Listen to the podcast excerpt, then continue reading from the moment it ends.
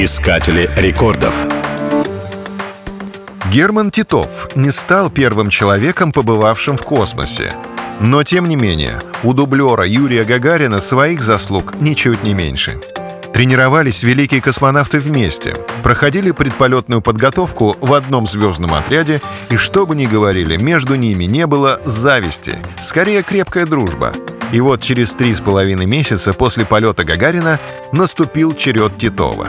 6 августа 1961 года с космодрома Байконур был запущен корабль «Восток-2». После 10 часов полета капитан Герман Степанович, согласно заданию, включил ручное управление кораблем.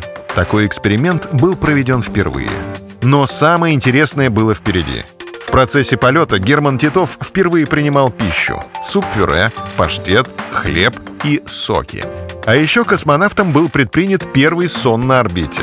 Каким невероятным достижением это было 50 лет назад — в общей сложности «Восток-2» совершил 17 витков вокруг Земли. Герман Титов первым в истории провел в космосе чуть более суток, доказав, что в невесомости можно спать, есть и оставаться вполне работоспособным.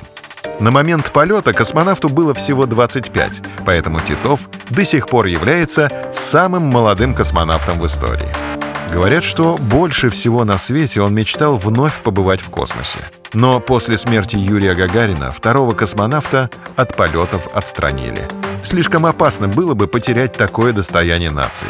А меж тем нация может быть благодарна Герману Степановичу еще и за День космонавтики, который страна отмечает 12 апреля именно благодаря с подачи Титова. Искатели рекордов.